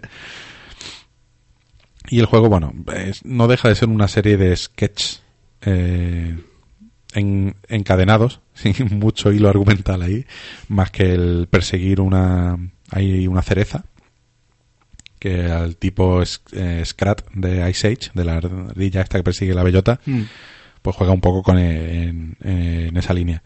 En el primer nivel está el, el protagonista durmiendo a pata suelta en su casa y tenemos que buscar la forma de despertarlo. Una vez que, que lo despertamos, que a base de probar un, un montón de métodos de, de bichos y de aparatos que tiene en su cuarto, bueno, se saca la cereza de debajo de la cama y aparece una mano gigante, negra, le quita la cereza y se la lleva. Y ya empieza la persecución con la cereza. Y sobre todo ahí juega un papel importante como un segundo personaje que parece como una ratilla chica así roja que nos quita la cereza y tenemos que ir corriendo detrás de ella, recuperarla, la empeña, o sea, la, la, pierde en sitios muy raros y hay que saber la forma de recuperarla. Y no es que el final del juego sea recuperarla, porque directamente entre sketch y sketch, más que pantalla y pantalla, son un total de 30, eh, tampoco hay mucha conexión. Es decir, igual en un sketch termina consiguiéndola y en el siguiente vu- vuelve a no tenerla. Es decir, que, es como una narrativa que no es lineal, ¿vale? Es todo muy loco. Hay mucho, yo creo que hay mucho bastante de Monty Python. Te lo iba a Aquí, decir. de cosas que salen por la cara, de hay mucho, todo el humor es muy físico. Eh, eh, son simples, casi infantiles, muchas cosas. Evidentemente es un juego que funciona muy bien con los niños. El, es fondo blanco, eh, son bichos de colores con formas raras. Los sonidos son muy divertidos. Eh, ocurren muchas cosas inesperadas que sorprenden. Yo lo he jugado con mi niño, que tiene dos años y medio. Y bueno, él, a lo mejor hago una movida que sale un muñeco cantando y termina y me dice otra vez. Y a lo mejor ha visto el muñeco cantando 15 veces y no se cansa y se parte el culo cada vez que ve el muñeco cantando. O viene la mano esa gigante y aplasta al, al chuche y, y se ríe, ¿no? Y es un humor pues muy, muy infantil en ese sentido, pero que es muy divertido. Y estás jugando y estás picando en sitio, ocurren cosas que no te esperas y es muy simpático y en la sencillez también está también esa esa, esa gracia, ¿no? Yo te voy a decir lo de Monty Python porque el, si os acordáis de los sketches típicos de, eh, no sé, de la vida de Brian, bueno, la vida de Brian había menos, pero el, sentido de la vida, lo de Flying Circus, eso, eso de que baje un pie, una mano y aplaste algo del cielo, es muy típico. Y aparte, eh, la propia, el propio dibuji- dibujo o el arte, el arte de, digamos, del juego, ¿no? Que es como muy de formas que se mueven como de, mm, no sé si llamarlo de papel, ¿no? No, no es de papel, pero tiene una, una impresión, ¿no? Como de que está girando porque alguien le está dando con la mano una manivela que hace que gire. No sé, ese, ese tipo de, de, de historia. Tiene una estética como muy de acuarela también, como si estuviera muy dibujado así con, con acuarela y con pintura. Y después, bueno, sabe sus limitaciones y sabe el juego a lo que va y no pretende ser un gran juego. O sea, es como un un entretenimiento de exploración y de, y de cosas inesperadas. De hecho, el juego tiene el- varias referencias, varios guiños a juegos clásicos. Tiene su propia versión del Pac-Man, siempre con un girito que lo hace un poco más divertido y más desenfadado o más loco. Yes. El del Space Invader tiene una versión de Tetris donde tenemos que ir esquivando las piezas que caen. Bueno, nosotros estamos ahí metidos en el, en el propio juego del Tetris. Y también tiene algún guiñito al Flappy Bird, que aquel que dio tanto de que hablar. Verdad, tío. Y, y yo que sé, es que juega muchísimo, como ya digo, con lo, con lo inesperado. Hay un caracol, le pegamos en el caparazón y sale un caracol desproporcionadamente grande y horrible, a lo que podríamos esperar. Que, y de repente te dice que necesitas tres medallas para que te dé una manivela, para porque con eso puedes conseguir la cereza. Y las tres medallas se consiguen jugando a versiones distópicas del Pac-Man, del Space Invader y del Tetris. Lo hemos visto las tres y eso es no, buenísimo. no, no hay, no hay conexión lógica ninguna aquí. O sea, es el mundo de la locura, de los colores y de esperar de cualquier cosa, ¿no? Eh, O sea, no, evidentemente no tiene mucho que ver, pero eh, el rollo sketch eh, me recuerda también a... No, esto seguramente no tendrá mucha referencia a... ¿Pingüino? ¿Pingüino? No, no sé. No, A mí los colores me han recordado a Lilo Milo, no sé si lo habéis jugado. me suena un montón. Salió solo para, micro- para Xbox 360, que era me un, co- mucho, ¿eh? Un cooperativo de puzzle 3D. Podía jugar, cuando has estado hablando de la Way Out, a Way Out eh, me ha recordado a Lilo Milo porque es verdad que podías jugar en cooperativo o jugar tú manejando los dos, en el que un stick manejaba a, uno de los personajes Mm, sí. y otro al segundo. Y me recordó la, la- el color de, del chuchel, me ha recordado a, a ese. Muy acuarela, pero no, Mm. muy de, de ilustración. Pero ilustración muy fantástica, muy, muy con un tonito rollo para niños, evidentemente, Sí, sí, un poquito. Pero era muy entretenido. Este a mí me suena, tío, de, de arcade. es que- es que solo salió en, en 360. Claro, Xbox Arcade, que era Mm, el... de, de Xbox Arcade. sí. Exactamente. Y bueno, esta ha sido la apuesta de Amanita Design para su último juego. El siguiente, como ya digo, será Crix, que tiene una estética bastante más de terror. Y bueno, mm, para mí los mis favoritos, el, creo que incluso por encima del, del Machinarium, el Samorost 3. que lo- Por cierto, lo, lo estoy jugando ahora. Y es que es un juego muy bonito. Ostras. Tiene, y tiene una musiquita y el colega cuando toca la flautilla te quedas ahí como enguartado mirándolo. Parecen unos fantasmas bailando y no sé, tiene, tiene como más, más magia los Samoros. Y este es pues diversión de cerebrada y, Uy. y muy potable para, para los niños. El Samoros es muy Machinarium totalmente. Uf, pero una, una pasada. Yo lo, lo hubiera confundido. Estamos viendo un poquito de gameplay. Oh, qué bueno, tío. Es muy, el personaje muy Es chiquitito. precioso. Sí, sí, Sí. está muy guay. Eso parece Dagoba. Y ya está, si os gustan los, las aventuritas de exploración y de point and click eh, relajadas y visualmente preciosas, iros a los juegos de Amanita Design sin duda, vaya. Quizás este Chuchel sea el que más se despega de lo que de la tónica de los cuatro juegos anteriores, de los cinco juegos anteriores. Como ya digo, se acerca un poco más a la dinámica del botanícula. Pero, pero bueno, ahí está. Muy guay. ¿Dónde podemos jugarlo? ¿En Vita? No, El Chuchel, pues yo diría que está para tablet, tiene que estar. para, o sea, para iPad. Sí, sí, sí. Y para, Coño. para Steam también. Vale. Y hasta ahí el Chuchel. Y bueno, ya vamos acabando el programa. Eh, quiero introducir un. Vamos a introducir una pequeña sección. A ver qué tal funciona. y si vemos que, que va bien, igual le ponemos hasta, hasta nombre. Tengo mucho miedo. ¿De qué consiste esta sección? Mm, Vamos a hacernos unos retos eh, de jugar a pequeños juegos experimentales, más o menos experimentales, mm, que podemos encontrar en itch.io. Es una página donde, una comunidad que, una plataforma donde puedes compartir tus juegos, por muy pequeñito que seas, te hacen un huequito y les puedes dar visibilidad, que la gente los pruebe, que te dé feedback, se puede incluso vender a través de la plataforma y ahí aparte se venden, o sea, en esa plataforma no hay que subestimarla porque ahí han salido juegos muy muy buenos Y se venden juegos muy, muy buenos. De hecho, actualmente se vende el Return of Obra Dinn, por ejemplo, yes. desde, desde, esa, desde esa web. Y esto consiste en lo siguiente. Yo he elegido dos juegos. Os voy a asignar uno a cada uno ¡Qué de los que están en itch.io que podéis jugar gratis, ¿vale? Porque hay, hay juegos que, bueno, el creador pone límites y te, a lo mejor tienes que pagar un euro o dos, pero los he buscado los que compartan gratis.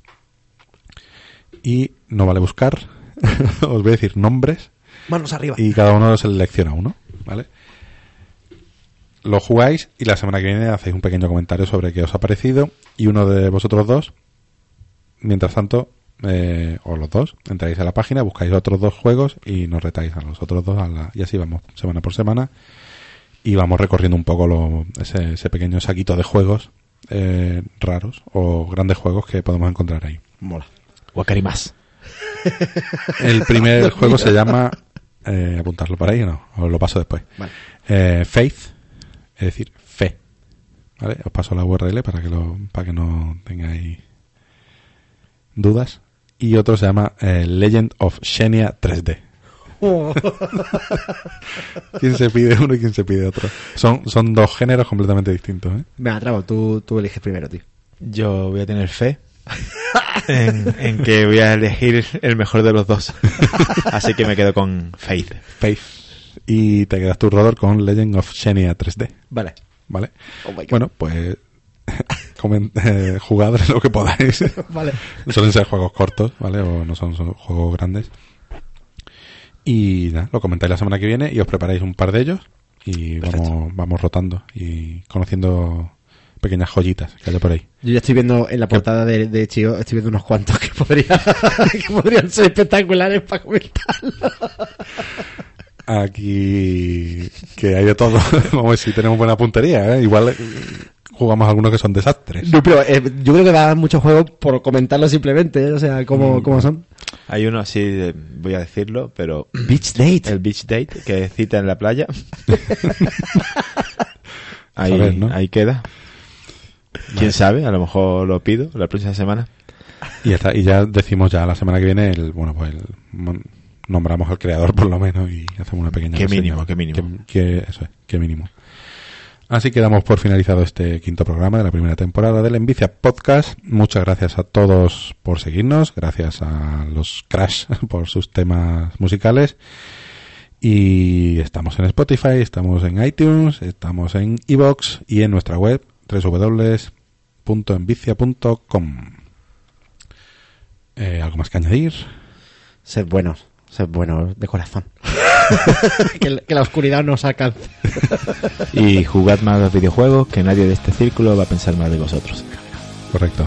Hasta el próximo programa. Adiós. Hasta luego.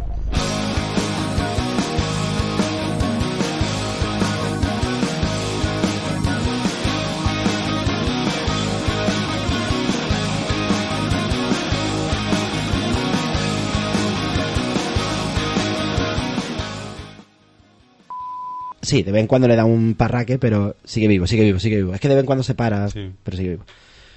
A ver, a ver qué tal, tal. A ver qué tal, tal. ¿Qué pasa? ¿Qué estás viendo ahí? Que, que- que- que- que las escaletas las hago, mm, que Ah. no son escaletas, son como... Son guiones. son guiones.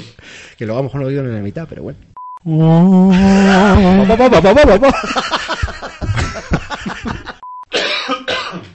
Vemos que la maldición ha llegado hasta nosotros.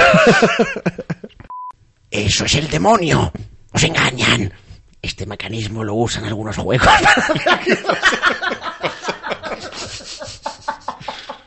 ¿Qué pasa? Yo estaba con los ojos cerrados escuchándolo y riéndome.